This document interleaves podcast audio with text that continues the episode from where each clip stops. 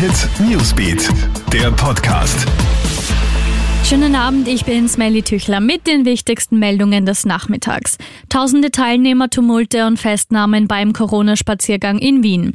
Obwohl die Groß- und andere Demos dieses Wochenende in Wien abgesagt worden sind, haben sich am Nachmittag laut Polizei rund 5000 Maßnahmengegner beim Wiener Maria-Theresienplatz zu einem nicht angemeldeten Spaziergang versammelt.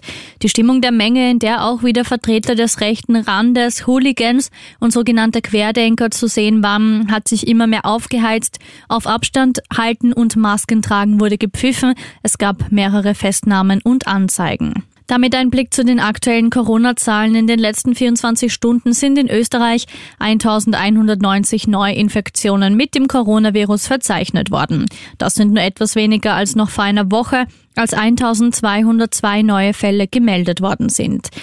Damit nach Portugal die Lage spitzt sich rasant zu. Das Corona-Hochrisikogebiet riegelt sich von der Außenwelt ab. Seit heute ist in dem beliebten Urlaubsland die Ein- und Ausreise ohne triftigen Grund verboten. Grund dafür sind die Corona-Neuinfektionen, die weiter in die Höhe schießen. Gestern sind dort rund 12.500 Neuinfektionen registriert worden.